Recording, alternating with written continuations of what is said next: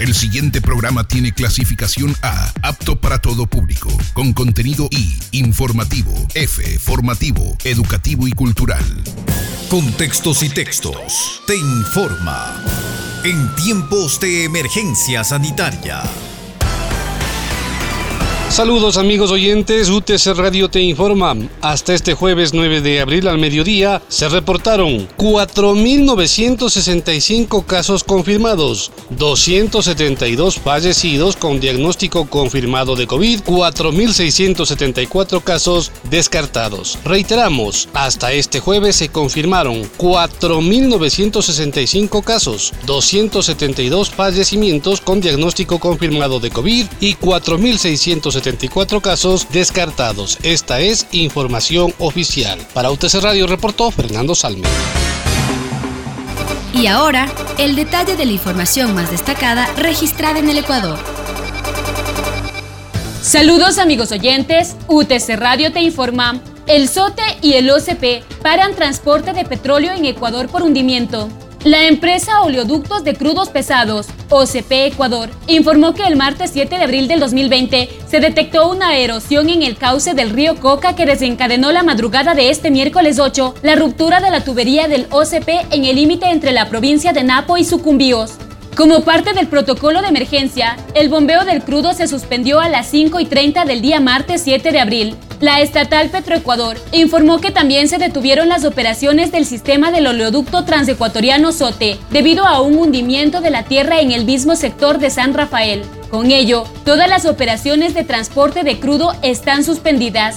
El Ministerio del Ambiente Juan de Jowitt anunció la creación de un comité de emergencia y contingencia. Esta nota circula con diario El Comercio. Continuamos con la información. Ministra de Gobierno advierte que después de la cuarentena se vivirá una nueva realidad. En la actualización de datos del COVID-19, este miércoles 8 de abril del 2020, la ministra de Gobierno María Paula Romo habló sobre la extensión de la cuarentena y de la aplicación de la semaforización para retomar algunas actividades por provincia. Afirmó que la próxima semana en Ecuador se cumplirán 28 días de las medidas de aislamiento. Señaló que a partir de ese momento, el aislamiento se va a extender rigurosamente. En un momento será en todas las provincias, pero luego se evaluará en qué lugares se puede flexibilizar determinadas actividades. También dijo que el terminar las medidas no implica que se vuelva a una normalidad, ya que tendremos que estar todos cubiertos, tapados con cubrebocas y mascarillas en lugares públicos, a la vez que se tomarán medidas de restricción. Afirmó que las clases no se reanudarán por un buen tiempo y que en el régimen Costa serán mediante modalidad virtual. Sobre las personas que violaron el aislamiento domiciliario, aún sabiendo que tienen coronavirus, dijo que ya han sido identificadas a través de sus celulares y serán apresadas. La pena podrá llegar a ser hasta de tres años, señaló. Esta nota circula con diario El Comercio. Continuamos con la información. El plasma de pacientes recuperados, posible arma para frenar el COVID-19. En Ecuador, como en todo el mundo, la gente se ha volcado a las redes sociales en busca de ayuda para conseguir el plasma, ese elemento de sangre de contagiados ya recuperados. Según el hematólogo Mauricio Heredia, se aplica un concepto utilizado desde hace más de 100 años, la inmunidad artificial pasiva. Administran directamente anticuerpos contra una enfermedad que ataca a un paciente.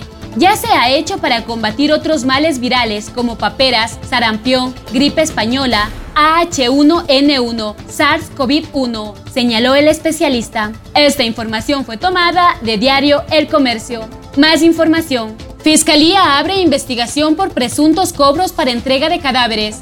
La Fiscalía abre este miércoles 8 de abril una investigación previa por el presunto delito de concusión en contra de personal hospitalario. Esto a base de una denuncia en torno realizado a la Fuerza de Tarea Conjunta para el Levantamiento de Cadáveres, entidad liderada por Jorge Guatet. Los presuntos cobros que exigían en las casas de salud para entregar a personas fallecidas por COVID-19 a sus familiares. El funcionario denunció la presunta existencia de una red de personas dedicadas al mal manejo de cuerpos de fallecidos por el virus en los nosocomicios a cargo del Ministerio de Salud y del Instituto Ecuatoriano de Seguridad Social en Guayaquil. Esta nota fue tomada de diario El Telégrafo. En otro ámbito de la noticia, sentenciados de casos sobornos pueden acudir a tres recursos. La sentencia oral dictada el martes por el Tribunal Penal integrado por los jueces Iván León, Iván Saquicela y Marco Rodríguez en el caso Sobornos 2012-2016 es la primera instancia y para que se ejecute todavía debe cumplir otras instancias.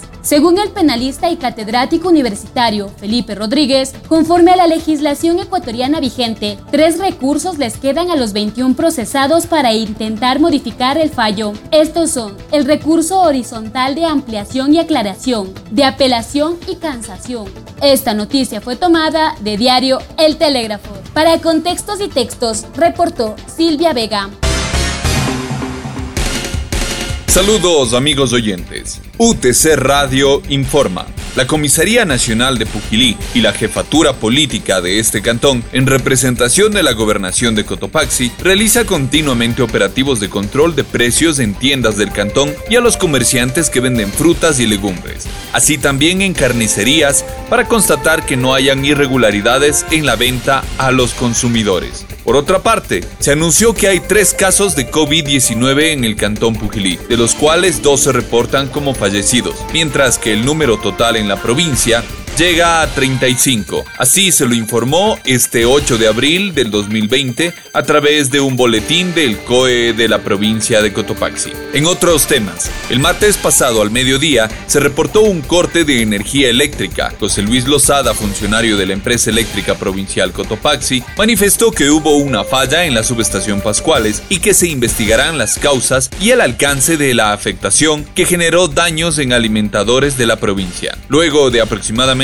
una hora se restableció el servicio con normalidad para los hogares pugilenses. En otro ámbito de la noticia, en Saquisilí se registra un caso de COVID-19 y las autoridades toman las previsiones del caso para evitar más contagios. Uno de los principales inconvenientes que se ha presentado en este sitio es la presencia de los comerciantes de otras ciudades que han intentado ingresar para realizar la feria. Sin embargo, al estar prohibidas estas actividades, el alcalde del cantón estableció varias restricciones y desde esta semana ya no pueden ingresar. El jueves último en la Plaza Kennedy se realizó una actividad con los productores del cantón para abastecer a la población. La jornada se cumplió con todas las medidas de bioseguridad y sin novedades. Velázquez, alcalde de Saquisilí, anunció que la feria se realizará una vez a la semana, el jueves, para que la población pueda abastecerse de alimentos y reiteró que los comerciantes de otras ciudades no pueden ingresar por cuestiones de seguridad. Además, la mañana de este 7 de abril, el equipo del gobierno autónomo descentralizado de Saquisilí se trasladó a la comunidad Ninín Cachipata, Chila Grande y Chila San Antonio, con el fin de realizar la desinfección de los sectores para para así velar por la salud de los ciudadanos saquisilenses. Mientras tanto, en el Cantón La Maná, hasta la mañana de este jueves se registraron largas filas de personas que acudieron a realizar sus compras en el mercado principal de esta ciudad. En algunos casos, las filas se extendieron a lo largo de una cuadra. La gente mostró orden y respetó el metro de distancia como medida de prevención del COVID-19. Pero aún existen ciudadanos que no acatan las disposiciones del COE cantonal y ponen en peligro al resto de la población. Pedimos a todos nuestros amigos oyentes que se mantengan en sus casas. Si van a salir, que tomen todas las precauciones del caso. Para contextos y textos, reportó Marco Altamirano. La información del mundo. El coronavirus vapulea la economía mundial. El Fondo Monetario Internacional prevé que la pandemia de coronavirus provoque la peor caída económica desde la Gran Depresión de 1929. El FMI apunta también que la mayoría de sus países miembros verán una caída en su renta per cápita a causa de la destrucción de millones de puestos de trabajo. Precisamente en Estados Unidos, 6,6 millones de personas se han inscrito como desempleados en apenas una semana. El Banco Central de Estados Unidos, la Fed, anunció hoy más créditos por hasta el 2,3 billones de dólares para sostener la economía ante la pandemia fondos como los que van a necesitar los países europeos para hacer frente al desastre sanitario y a las consecuencias del confinamiento prolongado. Por el momento, los países del norte se niegan a mutualizar la deuda con los llamados coronabonos. Sea como sea, la deuda habrá que devolverla, según ha dicho la presidenta del Banco Central Europeo, Christine Lagarde, entrevistada en France Inter. Me parece totalmente impensable anular la deuda de los países. Por el momento nos estamos centrando en mantener la economía para que vuelva a funcionar el día que se deje atrás la crisis sanitaria. Luego será el momento de ver de qué manera se puede amortizar la deuda y cómo gestionar las finanzas de la mejor manera posible. La más eficaz posible. La pandemia de COVID-19 está cebándose en particular con el sur de Europa, con a la cabeza Italia. Allí ha fallecido un centenar de médicos desde el inicio del brote, lo que eleva a 18.000 los muertos por la pandemia en la península italiana. Ecuador está suspendiendo de manera gradual su producción de petróleo a causa de la rotura de dos de sus oleoductos. Los 500.000 barriles de crudo diarios representan la principal exportación del país sudamericano. El régimen sirio refuta el informe publicado ayer por Organización para la Prohibición de las Armas Químicas, OPAC, que imputa precisamente al gobierno de Bashar al-Assad un ataque con armas químicas llevado a cabo en 2017. Según la OPAC, aviones y helicópteros del régimen de Damasco lanzaron bombas llenas de cloro y gas sarín sobre una localidad controlada por grupos rebeldes en 2017. Y el gobierno de Afganistán va a liberar a otros 100 prisioneros talibanes, pese a que los insurgentes afganos abandonaron las negociaciones de paz con el Ejecutivo, calificando de inaceptable la política de Kabul de liberar a los presos de manera esporádica. Todos los liberados tienen que jurar nunca más volver al campo de batalla. Aquí estamos. Hacemos contacto directo desde el corazón de Cotopaxi con el personaje de hoy. Saludamos a la psicóloga clínica Arelis Villasís Tobar, con quien vamos a dialogar aquí en UTC Radio para ofrecer a ustedes, amigos oyentes, unos consejos con respecto a la mejor manera de llevar sin mayor contratiempo esta disposición de permanecer en nuestros hogares. Doctora, agradeciéndole por su tiempo, por favor, ¿cuáles son las recomendaciones? ¿Cómo empezaría usted a tratar, a indicar a nuestros oyentes sobre la necesidad de mantener un comportamiento, digamos, armónico en el hogar durante esta cuarentena? Bienvenida, por favor. Un saludo para todos nuestros oyentes. Bueno, la cuarentena es un término medicinal que nos describe el aislamiento de las personas durante un periodo de tiempo no especificado, ¿sí? Como método para poder evitar o limitar el riesgo de que se extienda una enfermedad, en este caso el coronavirus, por lo cual estamos atravesando. Algo muy importante que tienen que conocer las personas es que toda situación tiene un principio y tiene un fin. No por esto vamos a decir que el día de mañana, pasado, de que a un mes, dos meses, todo esto se va a terminar. No sabemos cuánto tiempo dure. Lo importante es buscar estrategias que nos ayuden a nosotros a poder estar un poco más tranquilos y a poder sobrellevar esta cuarentena de mejor manera. A esto se suma también de que nosotros estamos presentando, quizás al principio todos estábamos felices, decíamos vamos a pasar más tiempo en nuestra casa, voy a pasar con mis seres queridos, tenía actividades pendientes en mi casa que no las he podido hacer, pero poco a poco todos estos ánimos se nos han ido bajando. Estamos presentando ansiedad, el temor, agresividad, apatía, quizás frustración, estamos aburridos, ya no sabemos qué hacer, con tristeza, con irritabilidad, estamos durmiendo quizás el día y en la noche estamos permaneciendo despiertos y estamos con un agotamiento emocional total. Entonces, para esto es muy importante que nosotros tenemos que cuidar nuestra salud mental al igual que nuestra salud física.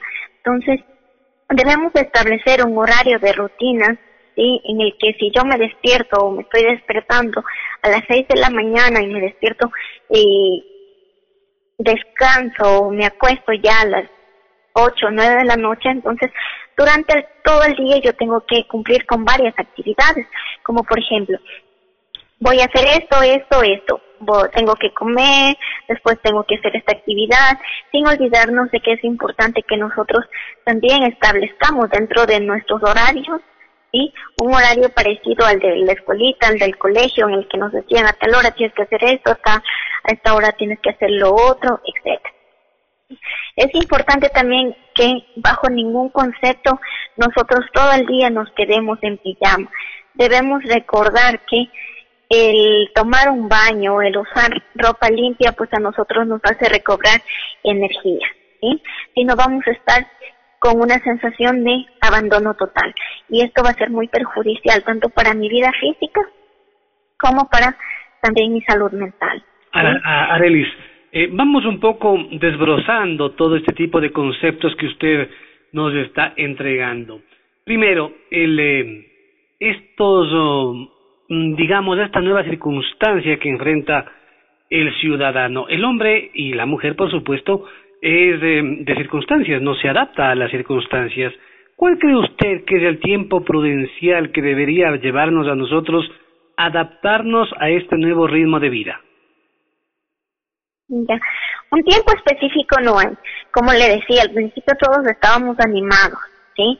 El tiempo depende de nosotros, cómo nosotros nos acomodemos o cómo yo pues establezca mi rutina para poder adaptarme a esta situación. Si yo pues eh, trato de hacer actividades durante todo el día, trato de mantenerme ocupado como pues ya lo venía haciendo antes, entonces yo no voy a sentir lo que estamos ahorita viviendo, ¿no es cierto?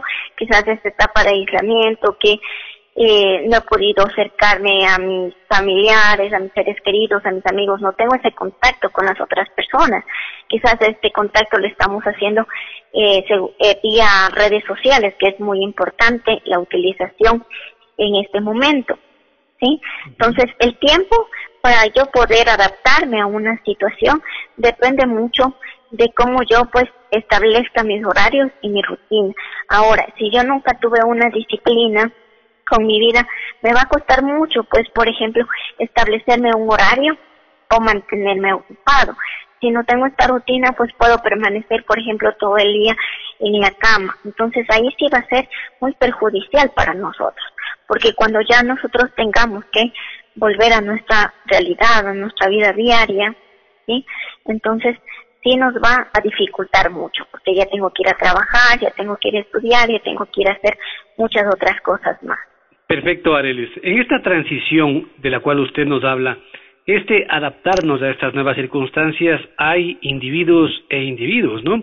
Quienes estamos ya entraditos en edad, a lo mejor nos adaptamos de mejor manera porque eh, tenemos trabajo que hacer, tenemos obligaciones que cumplir pese a que estamos en casa.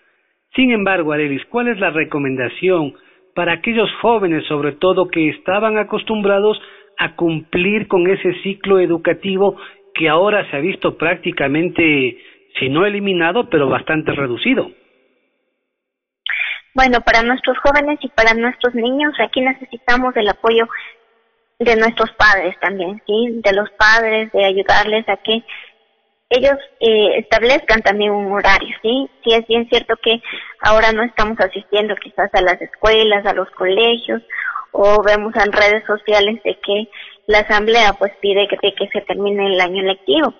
Si bien es cierto, eh, ellos entrarían prácticamente como un periodo de vacaciones, pero durante esas vacaciones quizás que ellos van a ingresar, es muy sustancial de que ellos realicen actividades durante todo el día dediquen a recuperar también todos estos hobbies que nosotros eh, lo hemos perdido porque ahora nosotros lo único que, que hacíamos, ¿no? Como parte de esto es ir al parque, salir a comer, salir con los amigos, ir a jugar pelota, ir al cine, etcétera. Entonces, ahora es muy importante que los padres pues ayuden a fomentar a nuestros hijos la lectura, que ellos escuchen la música favorita, mirar series o películas, realizar actividades en familia, claro que no lo vamos a hacer en la mañana, en la noche, quizás en, diré en la mañana o en la tarde, quizás lo haríamos en la noche cuando ya pues nuestros papitos también se han desocupado de todas sus actividades. Tratar de jugar, de conversar, de acercarse a los seres queridos. Es muy importante quizás esta cuarentena, esta cuarentena, viéndole desde el aspecto psicológico, el que esta nos va a permitir afianzar los lazos con nuestros hijos. Si bien es cierto, eh, en la sociedad actual ya tenemos a nuestros niños y a nuestros adolescentes un poco abandonados por la situación del trabajo, no teníamos tiempo quizás para poder estar con ellos. Ahora pues tenemos todo el tiempo suficiente para poder compartir con ellos y acercarnos un poco más. Usted está escuchando, amigo oyente, a la psicóloga clínica Arelis Villasís Tobar, aquí en UTC Radio. Arelis, esta recomendación última que usted nos hace, este reencuentro familiar, ¿cuáles son las recomendaciones para tratar de romper esa barrera generacional que en muchas ocasiones ha impedido hasta estos momentos que podamos dialogar, podamos los papás dialogar, las mamás dialogar con los jóvenes con quienes nos um, diferencia varias décadas, ¿no? Y con, cómo iniciar, digo yo, el diálogo, cómo llegar a esa, a esa correlación, a esa, retomar esa amistad que debería uh, estar presente. Si bien es cierto, nosotros como padres les damos toda la confianza a nuestros niños y a nuestros adolescentes, pero quizás ellos pues no la toman como nosotros nos lo esperamos. Entonces, y si no teníamos ese, ese apego, esa afinidad con ellos antes, pues ahora nos va a costar un poquito más, ¿sí? Entonces es importante, quizás después de la merienda, acercarnos y decir, bueno, vamos a sentarnos aquí, vamos a ver esta película, quizás vamos a hacer un juego de intercambio de roles, vamos a cantar, vamos a bailar, vamos a empezar haciendo estas actividades, pues que nos va a ir generando un poco más de confianza. Nos podemos sentar y decir, bueno, vamos a conversar de nuestra vida, porque si no hubo ese lazo, esa confianza, nadie va a hablar. ¿Sí? Entonces es muy importante irse acercando prácticamente a nuestros niños y a nuestros jóvenes de manera paulatina. ¿Sí?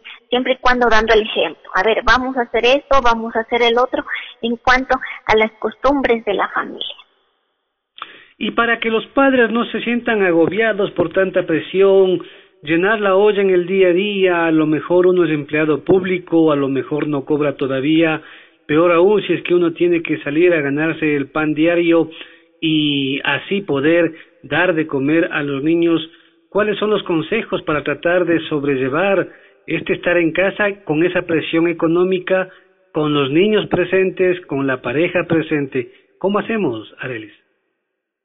Lo económico es lo más impactante que nos está dejando pues eh, esta cuarentena. Quizás no, si antes no teníamos un dolarito para poder comer quizás durante todo el día o cosas así, no, ahora se nos dificulta peor porque ese dólar pues no lo pude conseguir.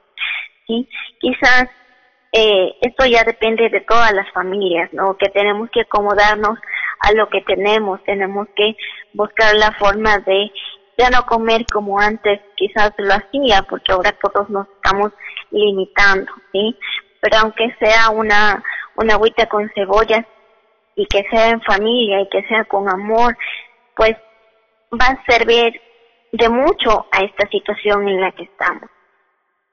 Para finalizar y agradeciéndole por su tiempo, por sus conceptos, por sus recomendaciones, ¿cómo le explicamos al niño, al pequeño, al hijo menor, que tenemos que eh, vivir, que tenemos que atravesar esta etapa tan novedosa para todos, ¿no? ¿Cómo tratar de explicarle sin llenarle su cabeza de cuestionamientos, de problemas y aprovechar a la vez para ir uniendo un poco más la familia? Bueno, eh, quizás frecuentemente nosotros estamos dirigiéndonos a nuestros niños como que ellos fueran unos adultos chiquitos, pero las cosas no son así. Ellos entienden mediante los cuentos, mediante los juegos, mediante actividades lúdicas. Entonces, para ellos es muy importante trabajar desde ese ámbito. ¿sí? Hay muchos cuentos en el Internet, muchos eh, autolibros en YouTube que nosotros podemos, pues, buscarlos para poder eh, explicarles a ellos y contarles la situación en la cual nosotros estamos atravesando y que ellos entiendan que no es que esto va a acabar pronto, pero que es muy importante saber de que esto algún día se va a terminar y que nuevamente vamos a volver a empezar. Consejos para que usted, amigo oyente, pueda enfrentar esta cuarentena con mejor ánimo aquí en nuestra comunidad. Ha estado con nosotros en UTC Radio la psicóloga clínica Arelis Vidasís Tobar. Hasta aquí la emisión especial de Contextos y Textos en tiempos de emergencia sanitaria.